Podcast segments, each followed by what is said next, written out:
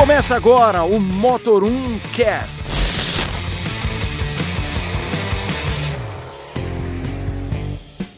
Alô você, bem-vindo ao podcast do Motor1.com. Eu sou Leonardo Fortunati. Eu sou o Renato Maia do Falando de Carro. Vamos ter assuntos polêmicos, lançamentos, Ferrari, BMW, Nissan, tem um monte de coisa hoje, né, Renato? Tem, hoje tem assunto pra caramba, desde esportivos até de carros de 60 mil reais até carros aí que devem chegar ao Brasil por mais de 3 milhões de reais, né? É muita coisa. É muita, Muita coisa. coisa.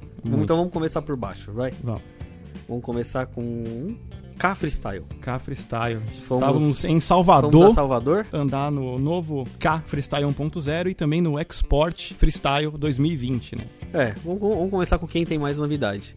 A Ford mostrou esse K Freestyle 1.0 como uma nova opção é, acessível de aventureiro para o público, né? Por 56.690 reais. A Ford disse que tomou essa decisão de colocar um, motor 1.0 no freestyle pelo sucesso dessa versão aventureira que surgiu lá na restilização. Bom, Ford, por R$ 56.690, né, Renato? A Ford disse que é um dos mais baratos.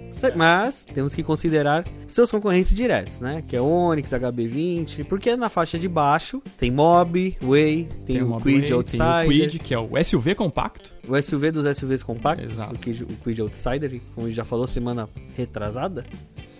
Na semana retrasada. teve o lançamento da versão Outsider, que tem um apelo mais aventureiro. Então, aí voltando ao Car Freestyle, pra mim o lado bom desse Car Freestyle 1.0 foi que eles sempre só, bah, tecnicamente só mudaram o motor, né? Tiraram Sim. aquele 1.5, colocaram 1.0 com o câmbio manual de 5 marchas, que pra quem gostava tanto do 1.5 manual, Já pode Deixou. ficar com saudades. é, a gente não chegou a andar, você chegou a andar, né, Renato? Nesse- Eu cheguei a andar no, na versão manual e automática. É legal, teve a atualização do próprio câmbio. Esse câmbio de 5 marchas novo da Ford é atualizado. Ele tem a primeira e a segunda um pouco mais curtas, diminuindo aquele, aquele problema de torque que tinha. O carro meio que apagava. Isso melhorou um pouco. Não melhorou tanto, mas melhorou consideravelmente perto a outra transmissão. Mas no 1.0 é o mesmo conjunto mecânico dos de, de mais KS, SE, SE Isso. Plus que a gente já conhece. A gente tava conversando até durante a apresentação, né, Renato, que o bom que é um dos, se não o único carro 1.0 do país com controle de estabilidade. Exatamente. Pelo menos na parte da 1.0 Ford aspirado, né? Porque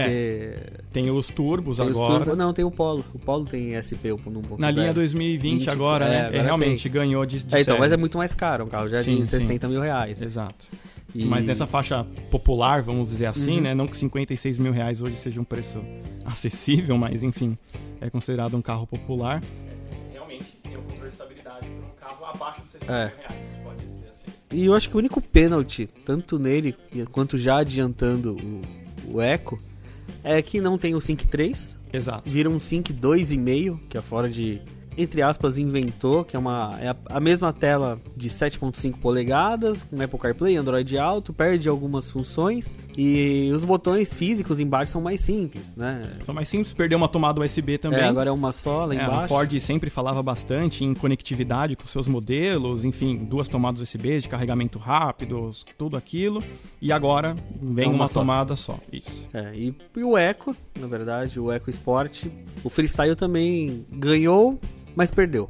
É, mais Ganhou- perdeu do que ganhou, ele né? perdeu, ele ganhou, mas perdeu. Exato. Tá. Eu acho que as perdas são maiores do que os ganhos ali no caso do Export. Perdeu aí o farol com DRL de LED, o farol de projetor, agora É, é, o- o mesmo farol da SE, É, o, mais o simples. DRL é um halógeno, né? É, agora é o DRL halógeno, como acontece no próprio Duster também. Na parte interna, perdeu o pedal shift, ele perdeu, é, inclusive o pedal shift, que era a única forma de troca manual no Export, agora não tem nem isso mais. É, tem só apenas o automático. drive e o S. Perdeu uma tomada USB também, ele Ah, agora é ganhou Sync. esse Sync 2.5, perdendo o Sync 3, que tinha uma resolução bem interessante, conexões com alguns aplicativos sem ser por Apple CarPlay e Android Auto, que ainda são presentes né, no, no Sync 2.5. E ganhou esse teto preto, que é o que a gente já viu até na rua, algumas pessoas É, as pessoas pintando o teto. o teto, né? Exato. E aí a Ford acho que achou interessante e falou, não, vamos fazer também como uma- um item de série do É, carro. você cria uma diferenciação visual maior, né, do freestyle para as outras. Porque na verdade o freestyle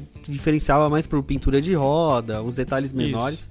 E agora tem o teto preto pra diferenciar. E não tem nem como não escolher o teto preto. Se você não quiser o teto preto, você tem que escolher outra versão, porque todas as cores é um item de série. É, bom, você pode comprar o preto. O preto com teto preto? é, você pode comprar o preto Mas o cara que compra o preto tem desconto?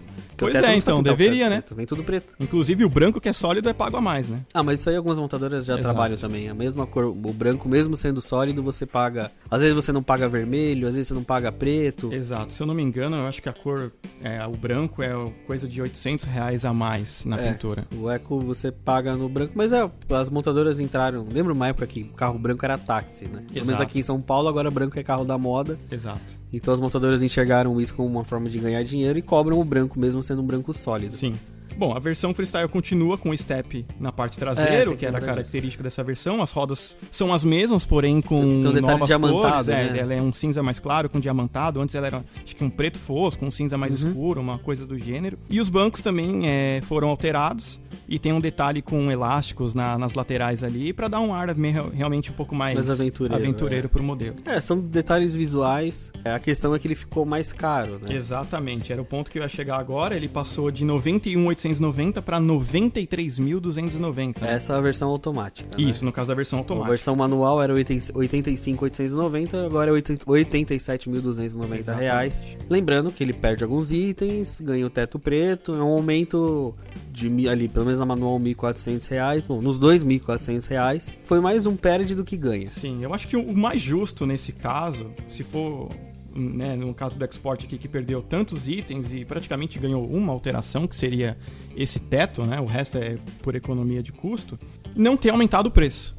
Ter mantido, talvez, já que você vai tirar uma tela superior, você vai tirar uma tomada USB, você vai tirar pedal shift, você vai tirar os faróis mais caros, para só colocar o teto, né, pintado, eu acho que justificava manter o preço, Sim. né? E pelo menos não pesava tanto, principalmente nesses comentários, né? A gente fala, pô, o carro perdeu tanta coisa É, no- e aumentou o preço. É, nos dois canais, né? No, falando de carro e no do, do Exatamente. Motor 1 no YouTube, a gente já soltou os vídeos, detalhes dos dois carros. Sim.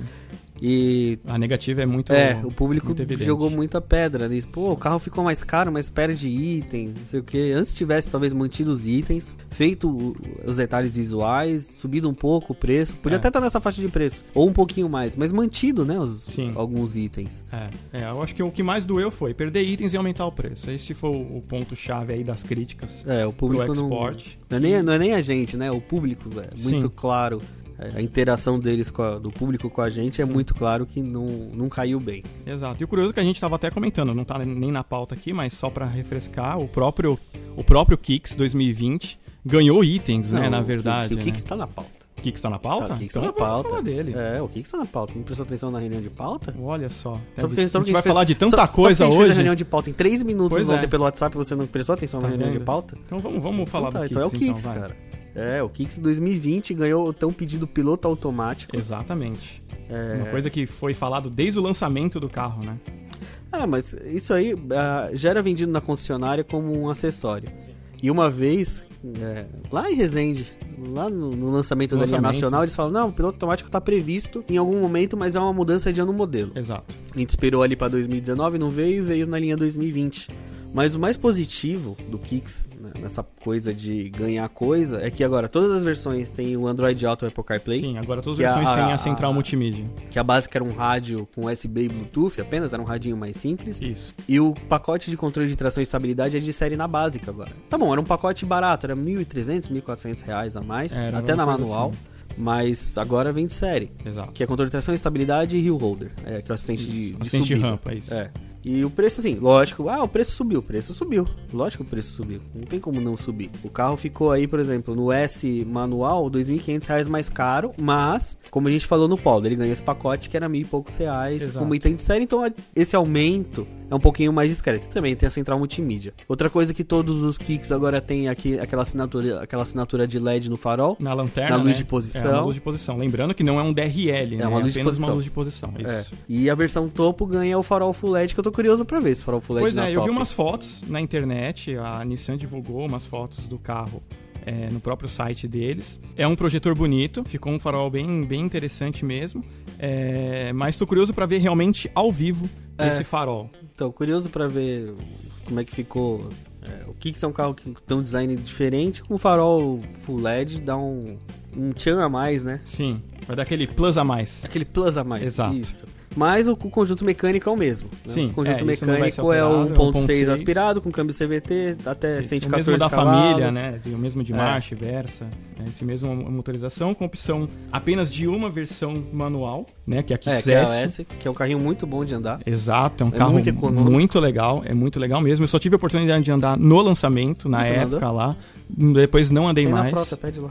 Vou, vou pedir, vou pedir esse carro. Vamos ver se. Vou, já vou um- pedir com faz um 2020, vídeo, com faz um atualização. vídeo, E, mas o CVT, enfim, eu acho que entrega. O Kicks, na, na, na real, eu acho, apesar do, do pessoal achar que ele tem uma potência fraca, ah, o que a galera não se atenta muito é o peso do modelo, né? Ele é um Ele é carro leve. leve, então o peso-potência, no caso do Kicks, é, compensa muito. Então ele tem um, um comportamento bem honesto para um SUV. É, tudo bem que lá que você põe um monte de gente no carro, ele fica é, peso, mas até aí outros SUVs aspirados também sofrem do mesmo problema. Exato. E falando em SUV, tem um outro SUV que a gente fala, mas eu não vou falar com você não, eu vou no banheiro, tá? Você vai no banheiro? Eu vou no banheiro. Tá. Então, eu, enquanto você vai no banheiro, eu vou comentar aqui com o Daniel sobre o novo HRV Touring que chegou ao Brasil, finalmente.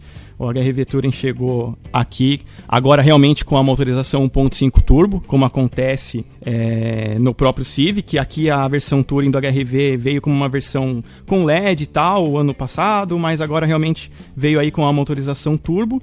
E o no Daniel. Civic? Exatamente. E aí o Daniel que fez alguns testes realmente em pista lá com o carro, eu queria que você falasse um pouco aí sobre o comportamento. Fala galera, fala Renato, obrigado pelo espaço aí, Léo. Então, gente, a gente teve a oportunidade de pegar esse carro aí um pouquinho antes do lançamento, numa nova pista de teste que a Honda fez ali anexa à, à fábrica de Sumaré.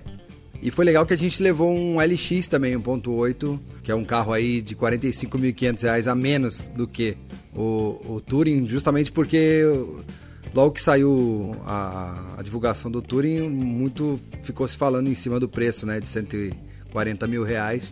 Então a gente queria mostrar se realmente vale ou não vale essa diferença toda. E se- essa brincadeira que eu fiz do, do motor vir do Civic, na verdade, pelo que eu apurei lá na Honda, são se é o mesmo motor, mas vem de lugares completamente diferentes.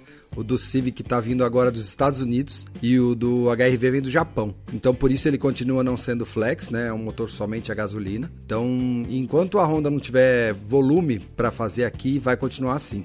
A expectativa deles é que venda aí em torno de 500 unidades por mês do, do HRV com esse motor turbo.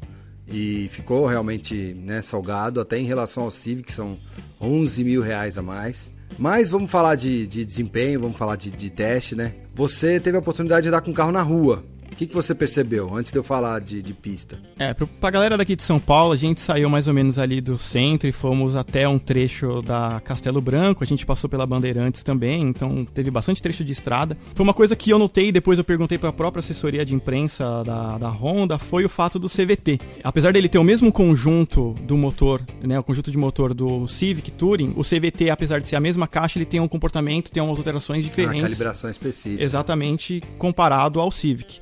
Isso deixou o carro um pouquinho mais preso, eu, eu notei o carro com o CVT um pouquinho mais amarrado, deslancha muito, ele tem muito isolamento acústico, então o fato é, você passa dos 120 km por hora sem perceber muito, por causa que você tem uma E redução você tava de com o ruído. Civic, né? E eu estava com o Civic uma semana antes, É, eu então... tinha andado também recentemente. Exato, deu pra perceber bem as diferenças, pela mesmo usando a mesma motorização, mas em carros diferentes da Honda. É, o carro ficou mais firme, a gente tinha até discutido que a Honda tinha falado que o carro ficou um pouquinho mais duro, e realmente ficou. É notável isso, mas na estrada ele compensa. Você Mas não percebe ficou que o carro seco que nem era o HRV Não, antigo, né? Exato, mas na estrada você percebe que fez jus a Honda é, acertar a suspensão, deixar um pouquinho mais firme, justamente para você não ter ondulação em estrada, o carro flutuar, ele realmente é um carrinho mais assentado nesse ponto. Mas comparado ao próprio HRV 1.8, você sente ele um pouquinho mais firme realmente. É, tem algumas mudanças, né? A parte de suspensão, eles mexeram em mola, botaram a mola com mais carga, fizeram os amortecedores também específicos. A barra estabilizadora também é mais grossa, aumentou um milímetro. E além disso, o próprio conjunto motor e câmbio é mais pesado. Então esse carro ele ficou mais de 100 quilos mais pesado. Eu conversei com o engenheiro da Honda porque na hora eu sentia a direção mais pesada. É, a direção é Aí pesadinha. ele falou: olha, a gente não mexeu na direção. Isso é apenas reflexo do peso maior do carro na frente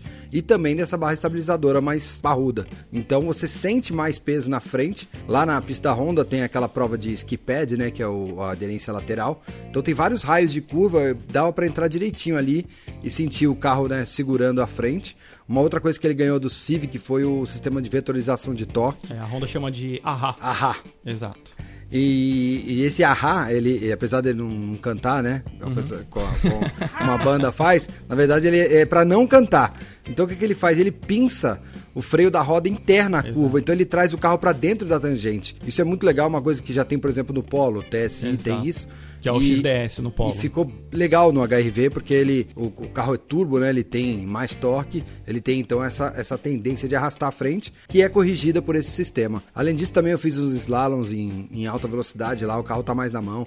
O rolling de carroceria dele tá em menor do que 1.8, que né, na última mudança ficou um pouco mais macio. É, e assim, ele abre bastante vantagem no- nos testes, né? A gente mediu o HRV 1.8 com gasolina para poder comparar exatamente com 1.5 que é só gasolina. E o 0 a 100 do turbo foi 8 segundos e meio contra 11,1 do 1.8. E uma diferença também é o, o ruído.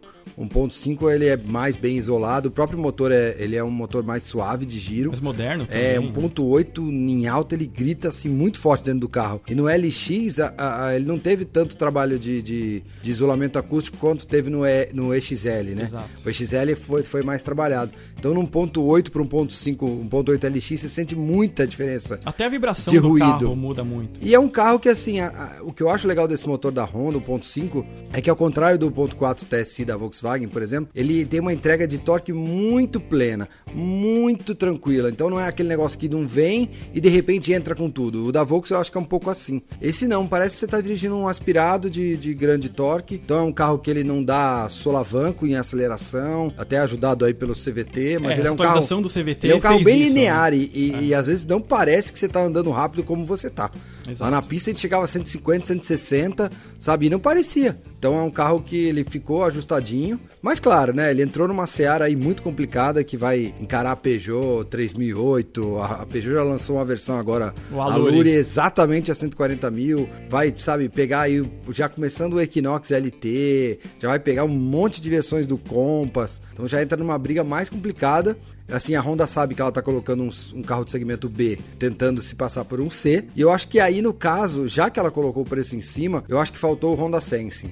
Exato. Que é o sistema lá. que Mais já- tecnologia embarcada. Mais tecnologia embarcada, de você ter o, o piloto automático adaptativo, frenagem automática de emergência. É, de tecnologias diferentes da Honda, a única coisa que ele ganhou foi o Lane Watch. É, o Lane Watch, mas em- se você pegar em relação ao Civic Touring, ele ainda assim tem coisas a menos. Por exemplo, o Civic Touring, os bancos dianteiros são elétricos. Exato. No HRV não é. Arbizone. Exatamente. No Painel Civic, mais o- completo. O painel é diferente, painel de painel TFT, no, no HRV não tem. O próprio multimídia do Civic é superior, o ar-condicionado você controla na multimídia com duas temperaturas, o outro ficou igual ao do, dos HRV mais baratos. Então, assim, eu particularmente não trocaria, não deixaria de comprar um Civic Touring por 11 mil a menos para levar o HRV. E na briga lá, só que todo mundo quer SUV agora, né? Quem sou eu, o, o velhinho dos sedãs, né? Então eu acho que lá para brigar com os outros SUVs, a Honda poderia ter colocado aí o Sensing, que por enquanto é a exclusividade aí do Accord já vai para mais de 200 mil. Sim, é, no caso da Honda é que eles não têm um SUV intermediário entre o próprio HRV e o próprio CRV. Então, eles se permitem colocar um preço até que elevado.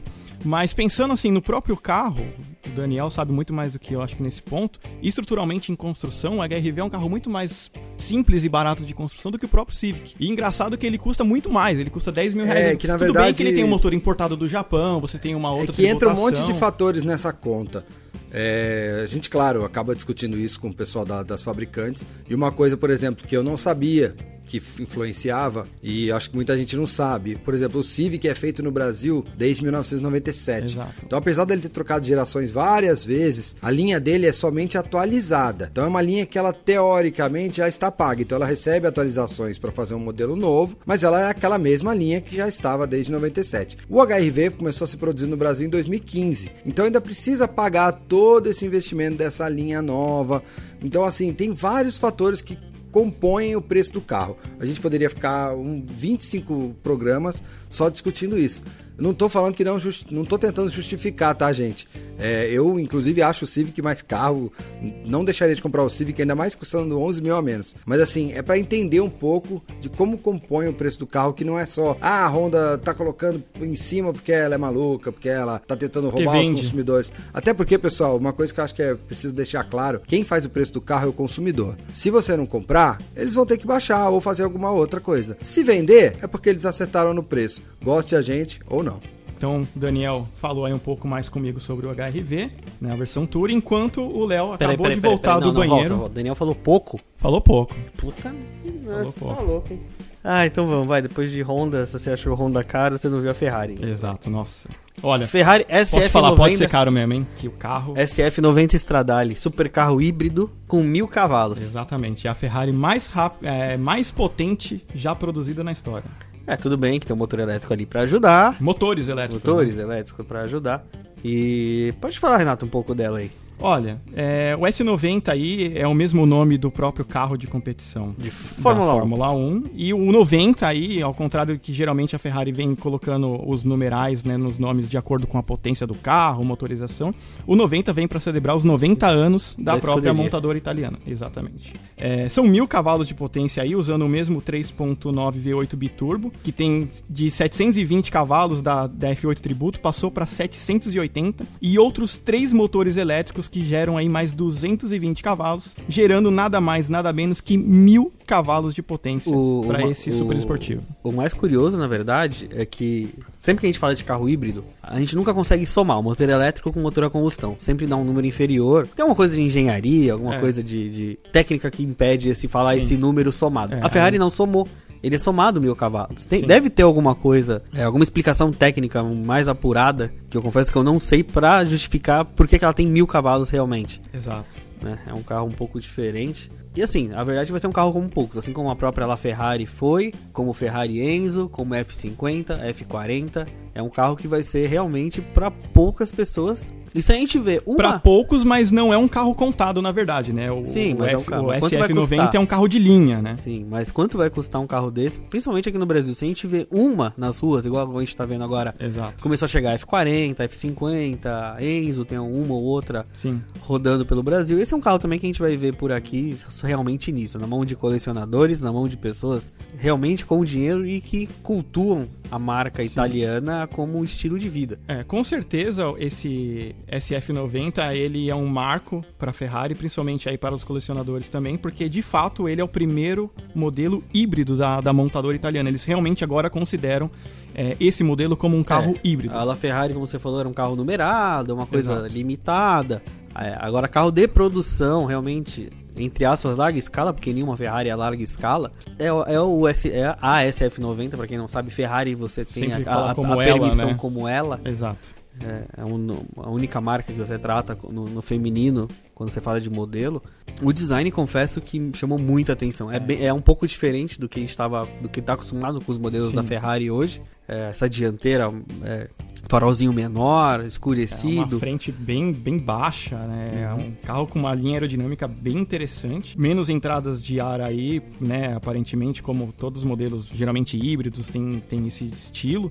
Mas é um carro, ultimamente a Ferrari anda inovando muito em linhas, né? Eles não andam tão conservadores em design como vinham há alguns anos atrás. Agora eles estão realmente inovando aí em linhas. Por dentro ele é muito parecido com o que você tem da, da F da última Ferrari agora, da F8 Tributo, um design muito parecido, mas com algumas características diferentes, justamente por conta da, do híbrido, a parte do, do elétrico, É, a enfim. parte aerodinâmica é trabalhada pensando também na parte de eletrificação. Exato, Você tem a possibilidade de andar no carro no modo elétrico, como, como um híbrido normal. sim. E muita gente deve estar se perguntando, pô, mas o carro é, é- é- é híbrido, tem motor elétrico, tem bateria, então ele é mais pesado. Mas não. São 1.500 1.570 quilos no carro. Gerando 390 kg de downforce em acelerações. É. A tá, quando você- a tá simples ali, coisa de 250 por hora, 390 quilos de pressão aerodinâmica. É bastante coisa. Se você for pensar, Sim. né, o quanto que é. é, Pega, pega um carro, põe 390 quilos em cima dele e a pressão uma tonelada aerodinâmica. e meia aí pra galera ter mais ou menos uma noção, é mais ou menos um que um Golf pesa quase, né? Então, É. Pra, pra, e pro pessoal também ter uma ideia também, é, esse conjunto híbrido, enfim, as baterias, é, adicionaram 270 quilos a mais né, nesse modelo, dando os, os 1.570 quilos. Né? Então, apesar de tudo, é um carro relativamente leve, para mil cavalos principalmente. É, e a Ferrari diz velocidade máxima de 340 km por hora, E 0 a 100 em 2.5 segundos. Exatamente. É muita coisa. É muita, É muita coisa. coisa. E aqui é, é uma Ferrari que você pode andar 100% no modo elétrico, se você quiser. Ele roda aí é, até 135 km por hora, apenas no modo 100% elétrico, que a Ferrari batizou de e-drive. E drive. Exatamente. Preços ainda a Ferrari não falou, isso deve ser divulgado aí em breve, provavelmente em algum salão do automóvel. Mas aqui no Brasil eu vou chutar aí na casa dos 3 milhões e meio. Ah, chuto 5. Vamos, vamos Chuto esperar. 5. Tá uma ou duas unidades que vem pra cá, É. uns 5. Vamos, Acho que é um carro que a gente vai ver no Salão de São Paulo em 2020. Com certeza. A Via Itália gosta de trazer. Gosta, com certeza, pelo menos uma unidade pro Brasil vai vir. E com certeza teremos unidades vendidas no Brasil. Vai ser raros os modelos que a gente vai ver na rua, né? A maioria vai guardar em casa, enfim, vai deixar na sala de exposição, mas que a gente sabe que tem brasileiro com dinheiro aqui, tem. É, quem não tem a gente. Exatamente. É, Agora, outra coisa que vai envolver muito dinheiro, Renato, a história de FCA, Fiat Chrysler Automobiles, Exatamente. fazendo uma fusão com a Renault. Pois é. Renault que recentemente se juntou com a Nissan, Mitsubishi, né? Não é uma, não é uma união tão antiga. Agora acho- vai periga pular de lado, né? É, na verdade, quando a gente estava em Salvador, eu aproveitei para conversar com alguns colegas jornalistas mais por dentro de mercado, né? Essa parte de bastidores. De... E eles falam que, na verdade, essa história de FCA e Renault não é algo novo. Não é um- uma conversa nova. É uma conversa que já vem rolando há, há um certo tempo. E essa fusão, inclusive a própria. As, as duas, duas empresas já falaram: não, estamos estudando realmente, isso pode existir. A Nissan pode sair prejudicada nessa história. Que a gente Exato. sabe que hoje é uma aliança, não é um grupo. Existe uma Exatamente. diferença entre uma aliança, porque é, a aliança é uma coisa. Como é que eu vou explicar isso sem, sem dificultar? Ah, você tem partes da- das ações, então ninguém é dona de ninguém. Exato. Então, se eu quiser ir embora, ó, eu vou embora, obrigado, tá aqui minha mochila, eu tô indo embora, você faz, você não é dona. E a gente sabe que na aliança Nissan-Renault que tem a Mitsubishi, quem tem dinheiro é a Nissan. A exatamente. Nissan é, voltou, é, vem- é a que mais vende, a que mais dá lucro, mas a Renault pode se juntar realmente com a FCA nessa briga. O que pode ser positivo, se a gente for pensar, vamos pensar em produto, né? Compartilhamento de plataforma, compartilhamento de motores, compartilhamento de tecnologia, compartilhamento de know-how de alguma coisa. Então, é positivo. E com isso também vai criar um grupo imenso. Você pensar em mercado de Renault e mercado de FCA, principalmente aqui no Brasil, se a gente pensar em Brasil, é enorme. Exatamente. A Fiat vende muito aqui, a própria Renault também tem um volume bem grande aqui de, de modelos que a Renault aqui no Brasil ela conseguiu acertar a veia em populares, né, carros o Quid baratos. recentemente. Quid, Sandero, que são Logan, que são carros que têm bastante volume. A Fiat também tem esse bom mercado aqui no Brasil de carros mais simples. Tirando agora com a Toro, que realmente pulou para um, um público mais segmentado, mas no geral a Fiat sempre foi um carro, uma marca de carros mais populares.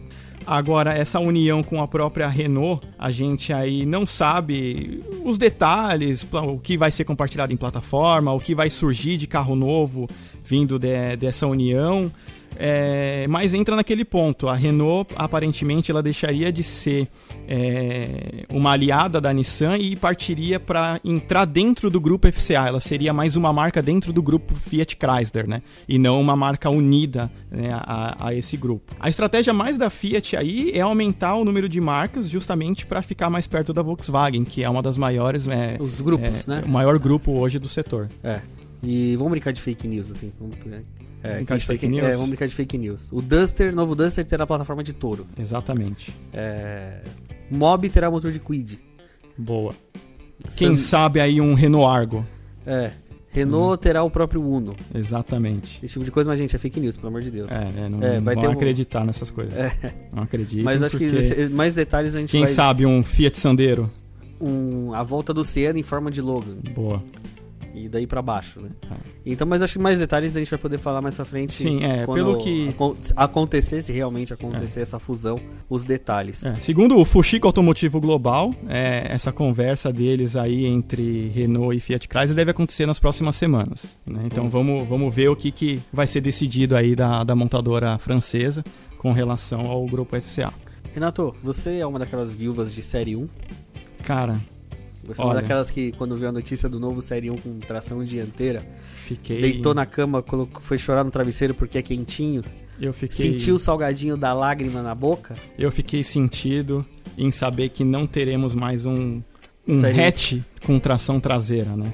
É, mas tem, mas tem integral.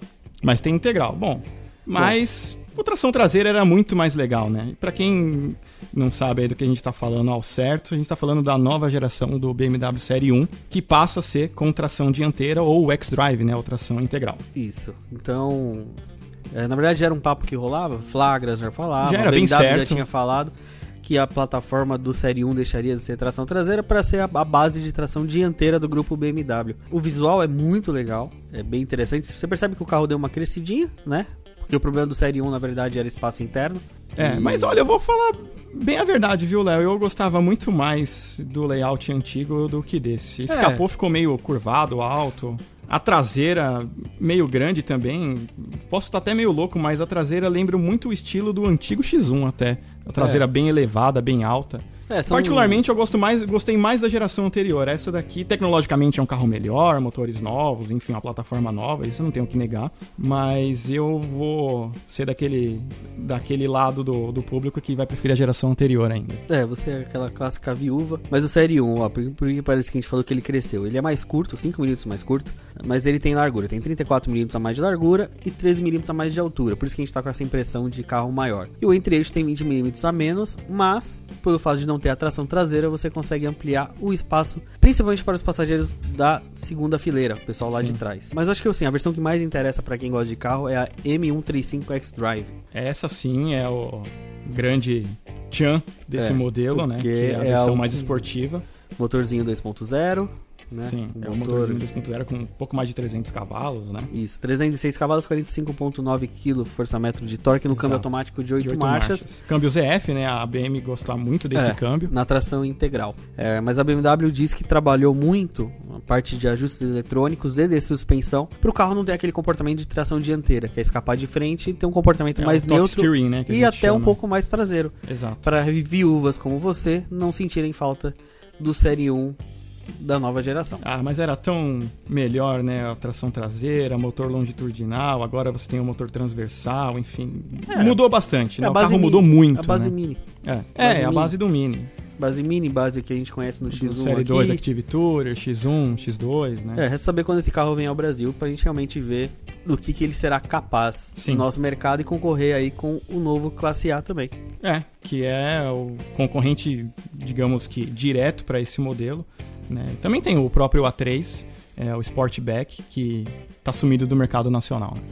Mas ainda existe. Sim. Então a gente para por aqui. Vamos Chega. parar por aqui, falamos muito já, E a né? gente vai almoçar, né? Vamos, vamos almoçar. Então fica aqui meu abraço. Renato, vai, faz a propaganda. Vai. Bom, semana passada eu falei que eu não ia falar do Falando de Carro, porque eu ia falar nessa semana. Então, vou Então, falar semana você agora. prometeu, então é, então, youtube.com barra Falando de Carro, nosso Instagram, arroba Falando de Carro também, e o Facebook, Falando de Carro, acessa lá. Sempre tem vídeos praticamente todos os dias. A gente falou agora do Export, do K, enfim, todas as novidades do setor, inclusive o próprio vídeo do HRV Touring já está disponível lá para vocês conferirem. Um abraço e até a próxima. É muito blogueirinha. Fica aqui meu abraço e até a próxima Um semana. abraço.